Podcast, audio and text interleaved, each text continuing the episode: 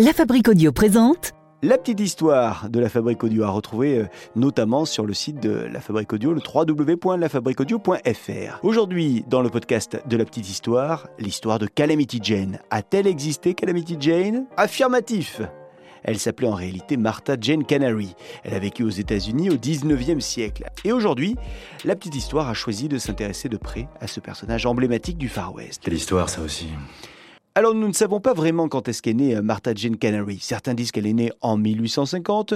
Elle, euh, Martha Jane Canary, elle dit qu'elle est née en 1852. Et puis d'autres disent qu'elle est née en 1856. Ce qui est euh, sûr en revanche, c'est qu'elle est originaire du Missouri aux États-Unis. De nombreux historiens se sont penchés sur la vie de cette légende du Far West et en plus des biographies historiques qu'ils ont écrites, on a retrouvé des lettres que Calamity Jane aurait envoyées à sa fille. Cela dit, ces lettres n'ont jamais été authentifiées. Toujours est-il qu'il existe de nombreuses sources pour comprendre qui était Calamity Jane. Martha Jane Canary est donc née dans une famille de paysans. Elle a trois sœurs et deux frères dont elle est l'aînée. Les parents de Martha n'étaient pas souvent à la maison, ce qui donne très vite à la fratrie des qualités d'indépendance et d'autonomie. Martha est une enfant qui aime beaucoup s'amuser à l'extérieur et qui a donc une relation fusionnelle avec la nature. Elle apprend très tôt à monter à cheval. Alors que Martha est encore jeune, la famille va décider de partir s'installer dans le Montana. Depuis le Missouri, le voyage est long, très long. Cinq mois au total. Cinq mois durant lesquels Martha va aider ses parents et notamment euh, son père euh, à la chasse. Malheureusement, sa mère, Charlotte Canary, va mourir pendant le, trajet, pendant ce voyage. À peine arrivée dans le Montana, la famille émigre à nouveau et cette fois c'est un départ pour l'Utah et c'est au tour de son père de, disparaître. Alors, peut-être est-il mort, peut-être a-t-il tout simplement abandonné sa famille, toujours est-il que nous sommes en 1868 et Martha, ainsi que ses frères et sœurs, se retrouvent seuls. Commence alors une vie d'aventure pour tout le monde. Martha n'a que 18 ans et elle commence à dénoncer les Indiens d'Amérique. Elle devient scout et fait campagne en Arizona contre les Amérindiens. Et c'est à ce moment-là que Martha commence à porter des pantalons et des chaussures qui sont habituellement portées plutôt par des hommes. Elle a à présent une allure très masculine, elle s'entraîne même au maniement du pistolet, et à force de travail, elle va devenir très précise, mais elle ne sait pas encore que d'ici peu, eh bien sa vie va prendre un véritable tournant et sa renommée émerger. Elle va en effet sauver son propre capitaine lors d'une mission menée contre les Amérindiens. Ça se passe dans le Wyoming. Martha est partie plusieurs jours avec un groupe de soldats pour combattre les Amérindiens. Mais la bataille s'emballe et six des soldats aux côtés desquels elle lutte sont tués. En plus de ces tués, il y a aussi beaucoup de blessés. Obligée donc de rebrousser chemin. De retour vers le fort, l'équipe de Martha tombe dans une embuscade et le capitaine de l'équipe est blessé. Martha s'aperçoit que ce dernier va tomber de son cheval. Et c'est alors que, n'écoutant que son instinct, elle galope vers lui et l'attrape, empêchant ainsi la chute fatale. Elle le met sur son cheval et le ramène au fort. Et c'est une fois guéri que le capitaine sauvé l'aurait baptisé Calamity Jane, l'héroïne des plaines. Et à partir de ce moment, eh bien, ce surnom ne va plus jamais la quitter. Alors après ça, les campagnes continuent. Elle est la première femme blanche à pénétrer dans des territoires contrôlés par les Indiens, les Sioux. Elle fait partie des grandes expéditions, traverse de nombreuses zones très dangereuses, puis rencontre un certain Wild Bill Hickok, avec lequel elle fait la route. Ces deux-là deviennent inséparables et on leur prête même une aventure. Et c'est d'ailleurs à cette époque-là euh, qu'elle va accoucher euh, d'un nouveau-né. Mais beaucoup diront que le papa de cet enfant est un lieutenant avec qui elle aurait eu une liaison.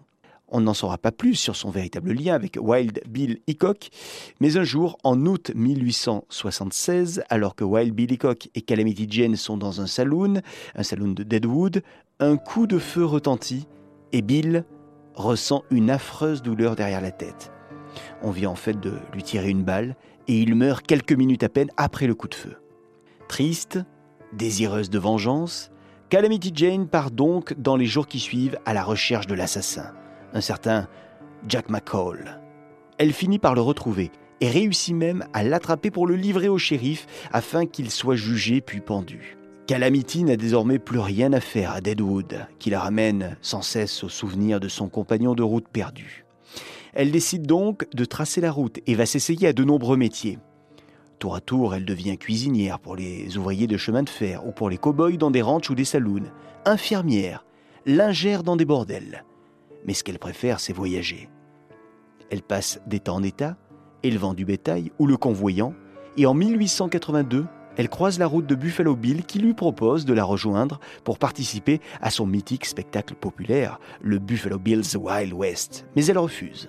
Puis elle rencontre un certain William Steers, avec lequel elle va se marier puis avoir un fils, Little Calamity, qui malheureusement va mourir nourrisson.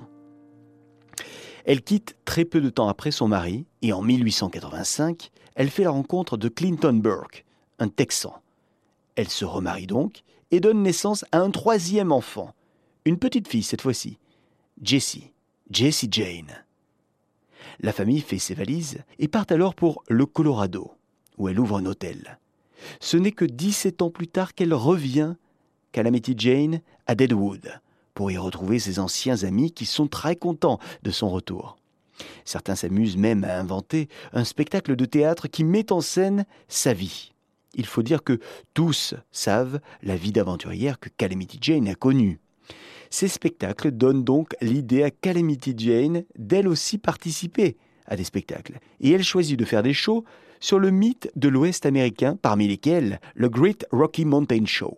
Mais celle qui a eu une vie des plus palpitantes pendant des décennies, eh bien n'a pas eu le temps d'économiser. En 1901, on retrouve Calamity Jane dans une maison pour pauvres et pour alcooliques. C'est d'ailleurs là qu'elle va mourir deux ans plus tard d'une pneumonie. Ses funérailles sont un événement dans toute la région. On vient de très loin pour lui rendre hommage. Les membres de la société des pionniers des Black Hills se chargent même d'organiser une cérémonie prestigieuse. On l'habille de blanc, on la place dans un cercueil, et son corps est exposé dans l'arrière-salle d'un saloon, où tous les habitants de Deadwood peuvent venir lui faire un dernier adieu. C'est d'ailleurs à Deadwood qu'elle est enterrée, juste à côté de son compagnon de route, Wild Bill Hickok, selon sa propre volonté.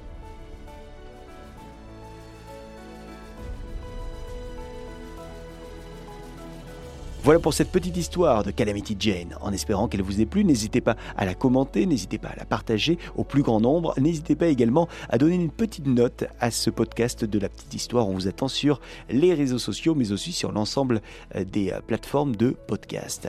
À très vite